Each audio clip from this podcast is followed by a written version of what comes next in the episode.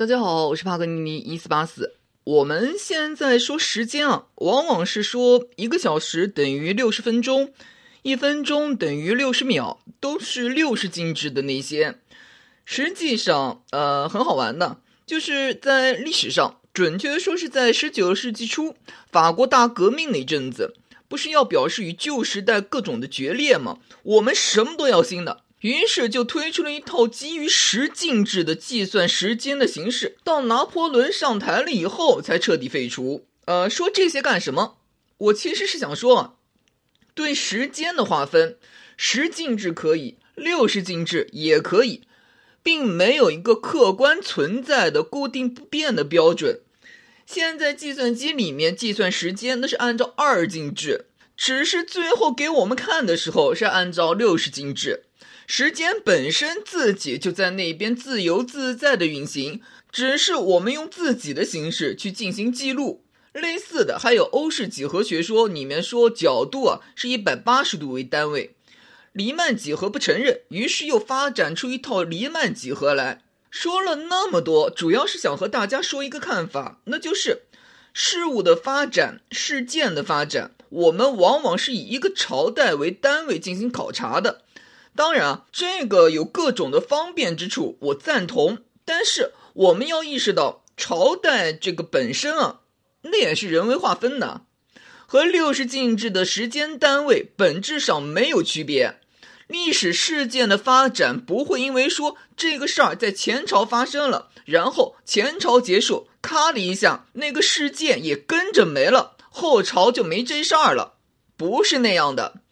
历史更多的是一种历史的演进渐进的过程，呃，反正啊，我是不相信任何一个历史制度的产生发展是某一个天才在那边冥思苦想，在那边闭门造车，然后某一天脑袋一拍，马上想出一套天才的设想，于是推进了历史的车轮。这个论调我看过，甚至有很多学者这么说过。抱歉，我资质驽钝，不信。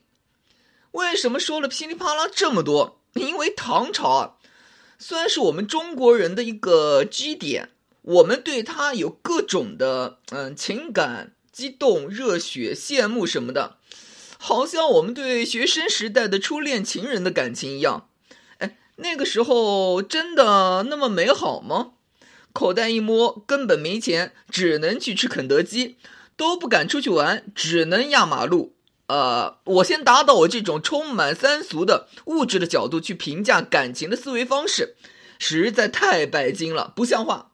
我承认，反正我要说的不是这个，我是想说，初恋是否美好，不见得。你现在真遇到你的初恋，可能啤酒肚、双下巴、水桶腰、秃顶什么的都出来了，你所追忆的、思恋的，只是一个载体。然后去往上面放置你各种对现在生活的不满，各种想象。说人话就是，你其实是带着美图滤镜去看初恋时代的唐朝。对我们来说就有这个味道，就是那么个载体。啊，反正吧，唐朝算是我国封建统治的一个高潮，而且各种政治制度相对来说比较完善。而且我其实是想从大的眼睛和小的眼睛方面上，对唐朝的各项制度稍微进行一下梳理啊。这些内容看得我头疼，而且我不是专家，就随便说几句，带点那么个味儿，自己咂摸吧。我大概就属于那种呃，所谓中药材里面的那个药引子，能引出点药性，就算功德圆满了。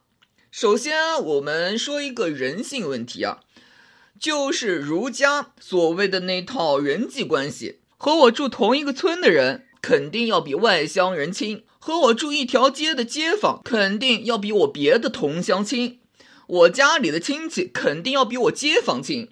这个关系是人性，没毛病。大家仔细想一下，上面那套里面是有两个现象的，一种是亲缘关系。一种就是，哎，和你亲密人的那个圈子，在那个圈子里面的人是越来越少，就好像你身边，呃，你的朋友，哎，是您厉害，打开微信乌泱乌泱的，死党有几个？没几个。那需要投入长时间去接触、了解、考察，看看那个人的言行、道德和你的兴趣是否相合，三观是否一致。啊，又扯了一大堆啊！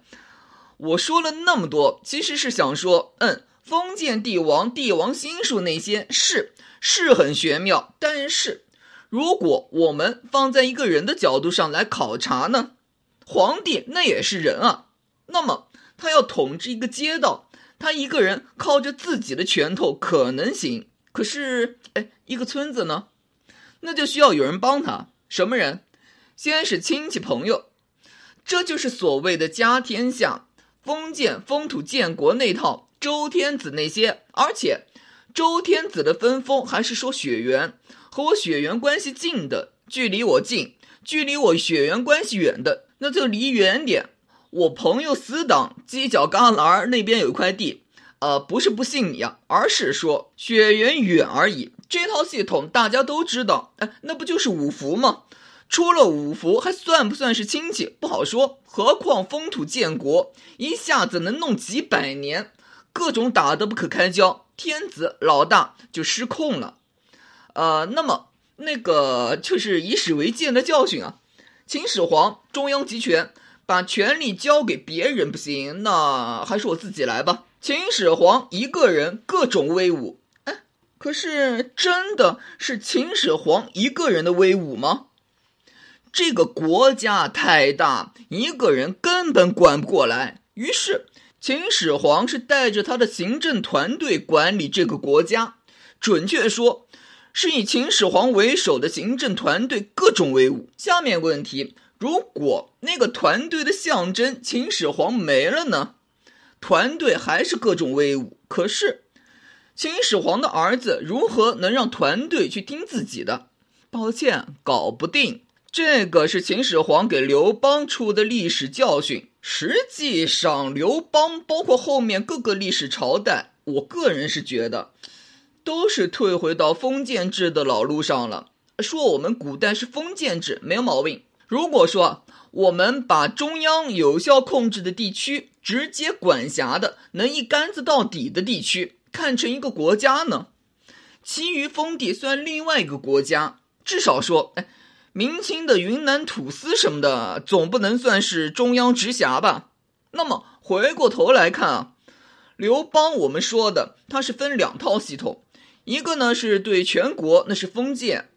对中央，那就是外戚和大臣的制衡，这个就是所谓的帝王心术里面的平衡手，互相制衡了，谁都吃不了谁。这样一来，皇帝才能说话算话，要不底下人铁板一块，团结在另一个人身边，你皇帝啊，那就得当汉献帝了。注意，别说分裂是我们中国人的特色，抱歉，这个是全世界通用的。你呢，可以去看一下现在的美国。民主党和共和党的各种内耗什么的，三权分立那些，就是互相制衡。从某种角度上来说，哎，这不也是一种分裂吗？只是说，我国封建制那些底下分裂，上面还有一层皇帝，皇帝就坐在上面的观众席上，看着底下打成一锅粥。要是不打成一锅粥，皇帝还要来搅和一下。西方三权分立，那就是分分分分分。上面没人，就是各种分，各种制衡，目的就是不让人有可能成为上面那一层的。而等到汉武帝，他建立的内朝外朝系统，实际上就是呃，他信赖的人越来越少，就是内朝的几个人。可是，即便说内朝的几个人，皇帝还是不放心，宦官和外戚再分。等到曹丕篡汉。为了说得到豪门的支持，曹丕说宦官不能干政，外戚也不能干政。曹睿因此只能曲线救国，用宫女。等到司马炎三省制，就是说不是宦官不能干政那些吗？内朝系统因此也都是大臣了吗？是，你们都是我的心腹，可是我还要继续分派打碎。于是内朝里面再分。中书省、门下省、外朝，那就是六部尚书那些，这就是一个不断碎碎碎碎碎的过程。从制度建立的时候就已经碎片化了。呃，想想也是，皇帝本来能信赖的人就很少，好容易来个内朝，内朝里面还不放心，还分派啊，真是太累了。这个呢，是从制度上到唐朝基本定型了，甚至说明朝内阁的那些，你自己去看看，所谓的票拟不就是建议权吗？批红那不就是决策权吗？然后丢给六部，那不就是三审那一套吗？然后我们说一下税收啊和官僚的俸禄啊什么的，税收是什么？以下省略十万字。什么政府运行的成本负担到老百姓头上，纳税人购买的政府服务什么什么什么的，好多好多，呃，自己去查。那么税收是怎么来的？呃，不知道，我不是专家，我就说一个个人看法，您姑且一听啊。呃，人类呢，最早呢，应该是说，嗯，你没地。所以呢，您租我地，然后你给我交地租，我呢是地主，你是佃户，我们把政府啊、封建统治者和老百姓的关系就想象成地主和佃户的关系。什么？怎么可能没地？人类最早的时候那么多地呢？地广人稀，哪儿没点荒地啊？没事儿，我们先人脑子好使得很，普天之下莫非王土。这话在这等着你呢。天下的土地，开发的没开发的，都是我皇帝的。为什么？因为我宣布是我的，所以就是我的。凭什么？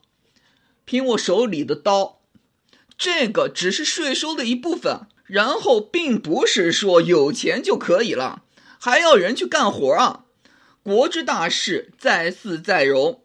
国家打仗要士兵，祭祀敲锣打鼓什么的，人手从哪儿来啊？还是要从老百姓那儿来？这就有了徭役。这两个是我国封建税赋的两个基础：税收与徭役。也就是因为存在徭役，所以我国税收长期以来都是按照人头计算的，不是按照你有多少田计算的。田地还要丈量啊，看位置啊，看你那土壤的厚薄程度啊。这个太复杂，我们就按人头数人方便，而且还要打仗做徭役，算人头好去抓苦力。万一说有个临时的事情，紧急要用钱，要用人呢，临时征调下，这个就构成了唐朝租庸调里面的那个调。呃，说这个税收干什么？呃，要说官员俸禄、行政成本了。大家记不记得汉朝动不动就说封谁谁谁谁谁多少多少地？这个其实是一个很好玩的。呃，作为皇帝来说，官员俸禄就是我从老百姓手里面收的地租，然后把地租里面的一部分再分给官员手里面，玩了一个从左手转到右手的行为。那么我们少点套路，多点真诚，您官员自己收吧。这就有了所谓的封邑，呃，主要还是那个植田。说人话就是，你什么品级就分你多少地，这个构成了你俸禄的一部分。那么我们按照这一套往外扩展一点呢？你官员自己收地租当俸禄，我政府支出不就是少了吗？那哎。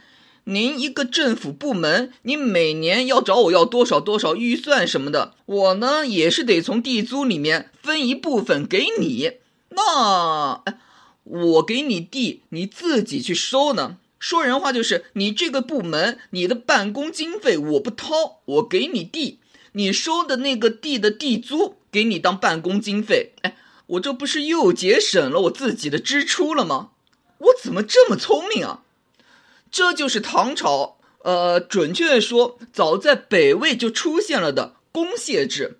每个部门、每个政府部门都分地，靠这个地租当办公经费。那么，我要是再把这个节约的思维进行到底呢？军费军饷我也不想出啊，老百姓你自己打仗，自己买兵器，自己带军粮，多好啊！好吧，呃，准确说，军费这个顺序啊，呃，应该是本来职业军人开销大，在政府正常运行的时候没问题，单独开支可乱世没税收，那么军队只好自己养活自己，就有了屯田制。屯田制发展到后面，我发现，哎，我不用出军饷了，只要给地。乱世还怕没地吗？于是就成了府兵制，也就是说，官员的俸禄、政府部门的经费以及军队开支那些，封建统治者往往是从呃节流节约的角度上来考虑的。能不花我钱，最好都不用我花钱，给你们地，你们自己收租去。在有了这方面的考量了以后，我们才能理解说为什么会出现唐玄宗那个节度使制度的问题。但是吧，这里面存在一个问题啊，呃，你看，你们官员的俸禄有一部分得从土地里面来，你政府办公经费得从土地上来，你军费开支得从土地上来，你皇帝消费得从土地上来，最后。都摊到地上了，地地地地地。问题是，哎，您有那么多地吗？有人计算过，唐朝的那个租庸调制，想要运行的好的话，那么每个人得分一百亩地，就是均田制。这个在唐初没问题，呃，真的没问题。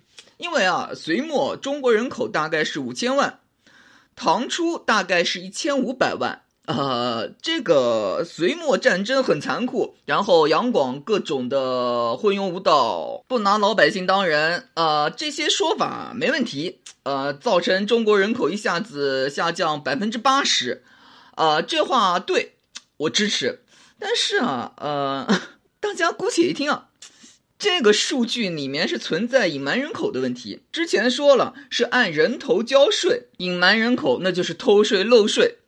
但是啊，这个数据水分那么大，唐朝皇帝傻吗？不知道，他们啊算是睁只眼闭只眼。唐初丝绸之路来前不在乎这么点，唐朝是有找补的地方。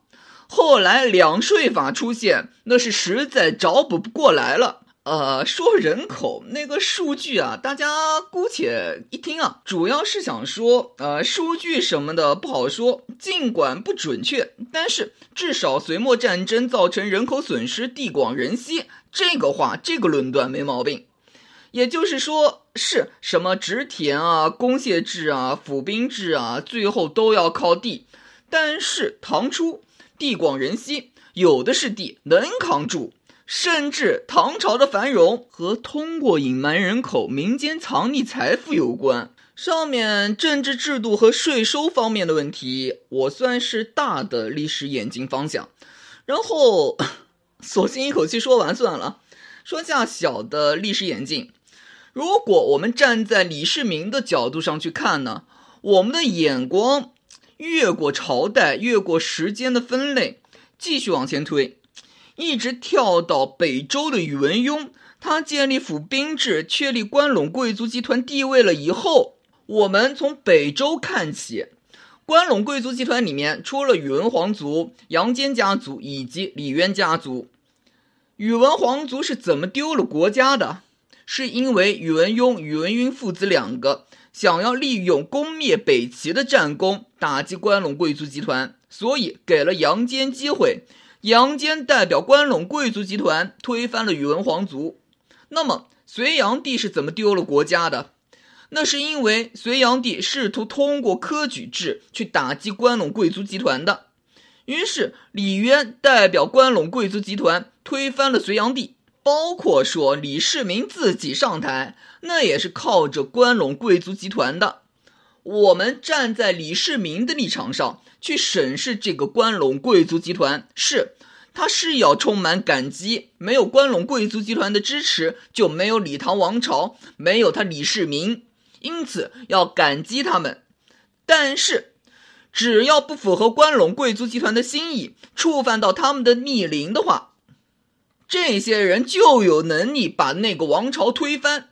拥有这么大的力量的关陇贵族集团，哎。您当皇帝，我就问你，你怕不怕？不说别的，历代王朝的开国皇帝建国的时候，基本上都有一个流程去诛杀元老功臣。相对来说，最为温和、基本没动的，李渊、李世民都得算，一个功臣都没杀。呃，值得商榷的可能是那个侯君集，可侯君集那是牵扯到李世民的太子李承乾谋反案里面的。那么，为什么李世民、李渊都没有动手呢？因为这父子两个人宅心仁厚。您去看一下凌烟阁二十四功臣。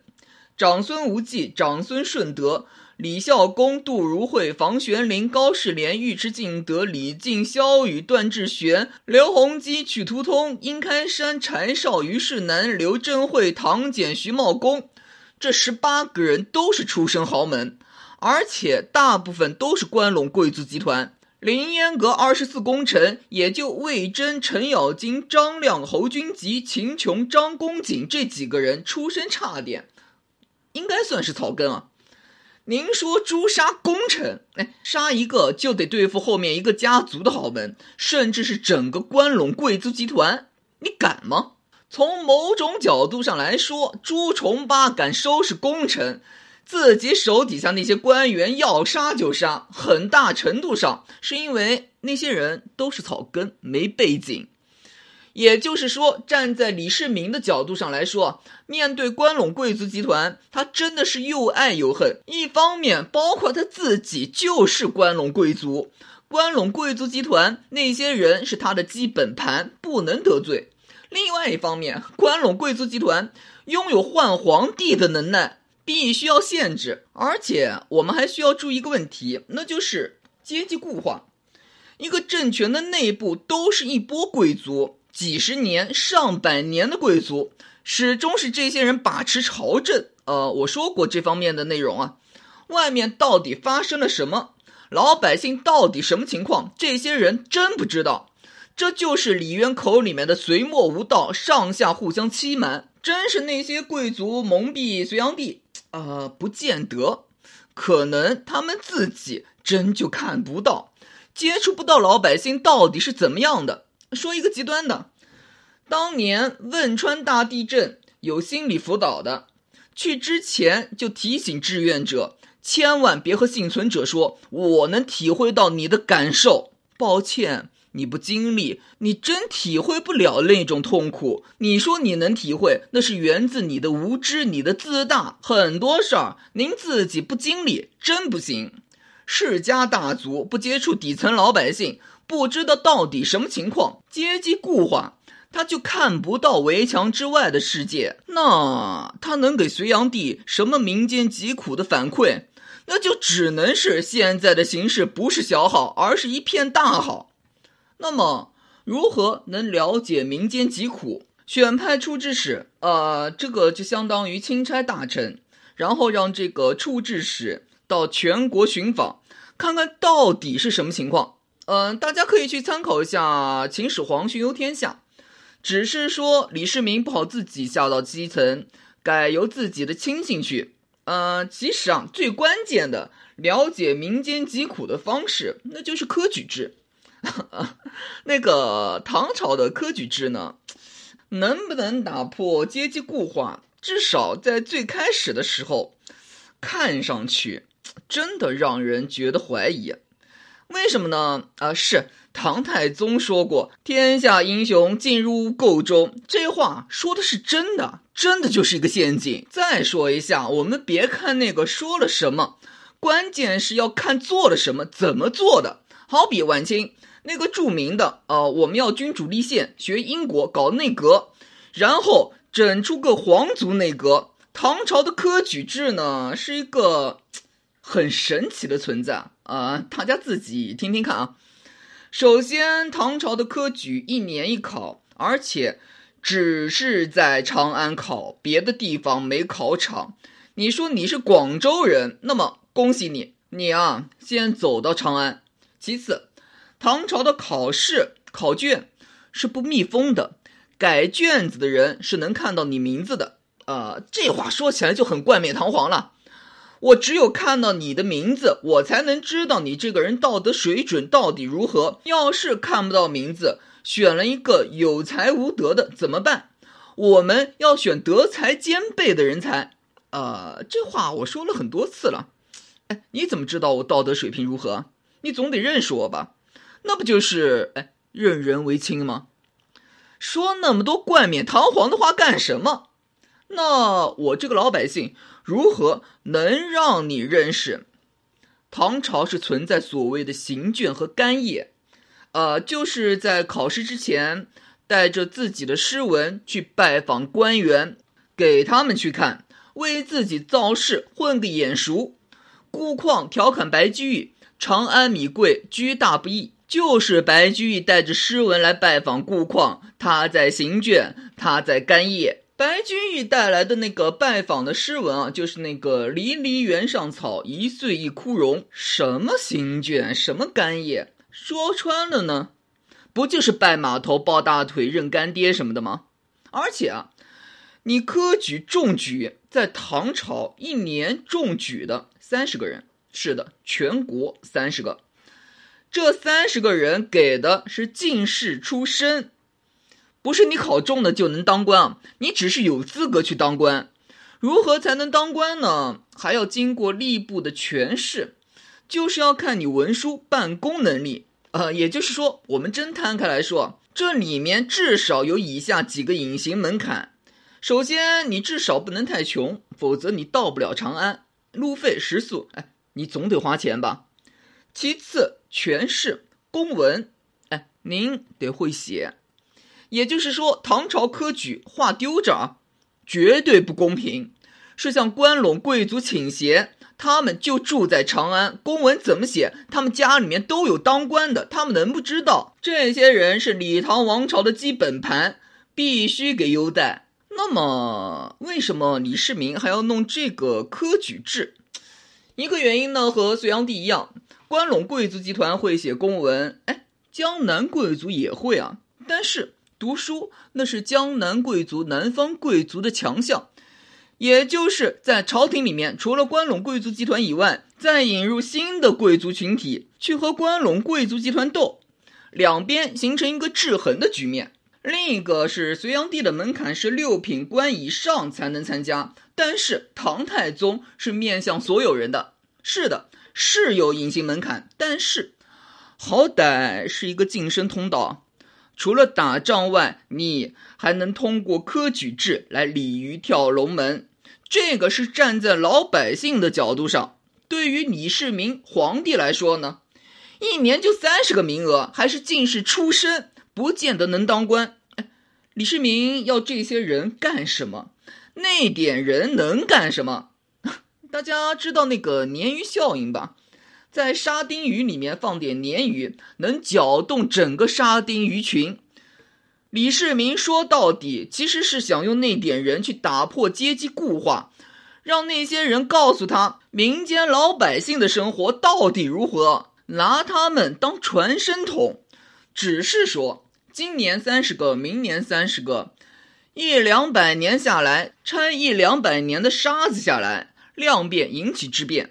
这些人扰乱了整个豪门大族，呃，不见得说李世民一开始就有这方面的打算，呃，就好像说那个伟哥，一开始是打算治疗心脏病的，结果嘛，嗯，雄起。李世民一开始的初衷不好说，但是就后面的结果，客观结果来说，确实是给老百姓一个机会。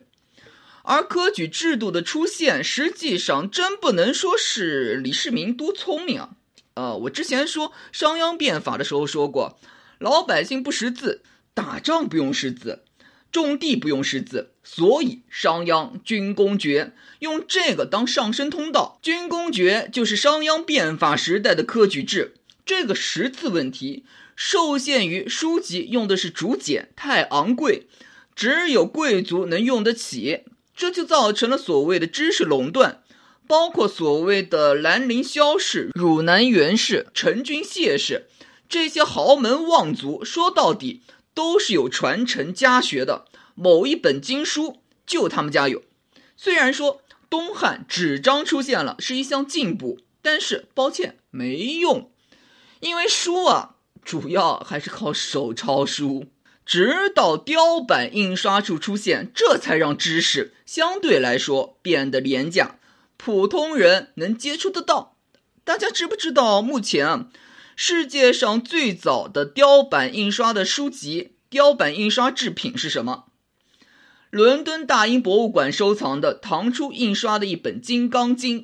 是的，刚好是科举制诞生的时代。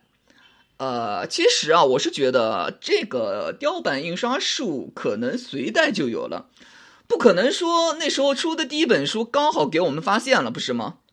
这就是说，雕版印刷术的出现大大降低了知识的成本，打破了知识的垄断，第一次让我们这些老百姓能有机会去获得知识，进而能改变命运。科技改变社会，这个就是实力。我们必须要认识到，我们常常是觉得一些理所当然的事情。呃，这么说好了，现在的声控设备啊，你搁一百年前那就是妖术，你能靠这个去当教主的？我们要认识到，之前人的各种的愚昧啊，各种的无知啊，抱歉，不是因为他们不如我们，他们智力不够，而是说限于当时的科技生产力没有进步到那个地步而已。这就和科举制一样，之前的皇帝没李世民聪明，他们不知道科举吗？知道了又怎么样？当时知识垄断，翻来覆去就百分之五不到的识字人口，就那点人口基数，你怎么选拔？你选拔来选拔去，还不都是世家大族？你的选拔有意义吗？和察举制有本质上的区别吗？之前说的。曹操的举财务费短令，再往前，历代君主都有那什么求贤令。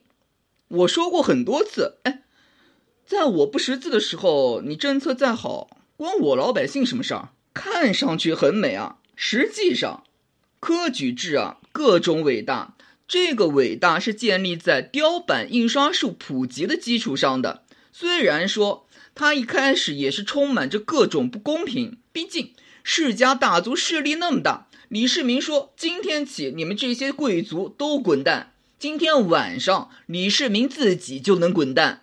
但是，再怎么不公平，那也是个开端。有这么个开端，以后才能不断前进，成为伏尔泰、伊壁鸠鲁、孟德斯鸠口里面的各种的人才的选拔，打破阶级固化的制度。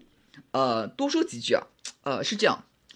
最近呢，我老是看到什么忙碌毁了你，然后闲着毁了你，反正一句话，各种都能毁了你。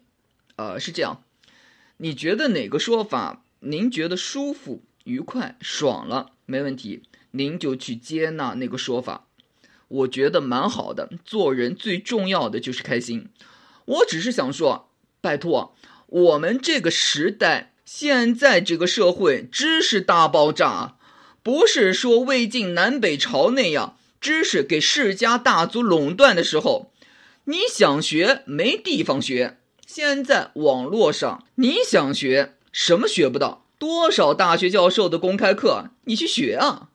啊，学了不见得能用上，何必那么辛苦呢？这话对不对？对，太对了。可是有枣没枣，你总得打那么一杆子啊。打了虽然不见得能打到枣，但是你不打肯定得不到枣。打个比方，嗯，学一个小语种葡萄牙语，学这个干什么？受众那么少。哎，对，学这个干什么？我扫地学这个干什么？问题是来个葡萄牙人来参观，谁都不会说，你站出来说我会，我负责接待。哎，那不就是个晋升的机会啊？明天葡萄牙人来参观，你前面一天晚上现学。来不及，成功是留给有准备的人。你要有那个准备。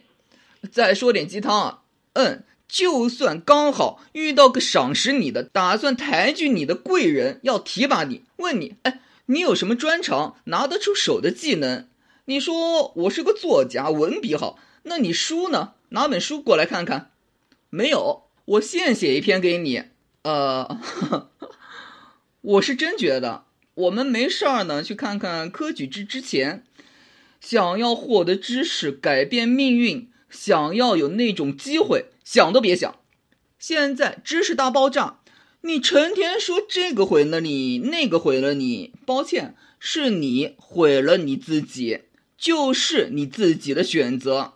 当然啊，这些是我的个人的胡说八道，别信。您愿意接受哪个观点都对。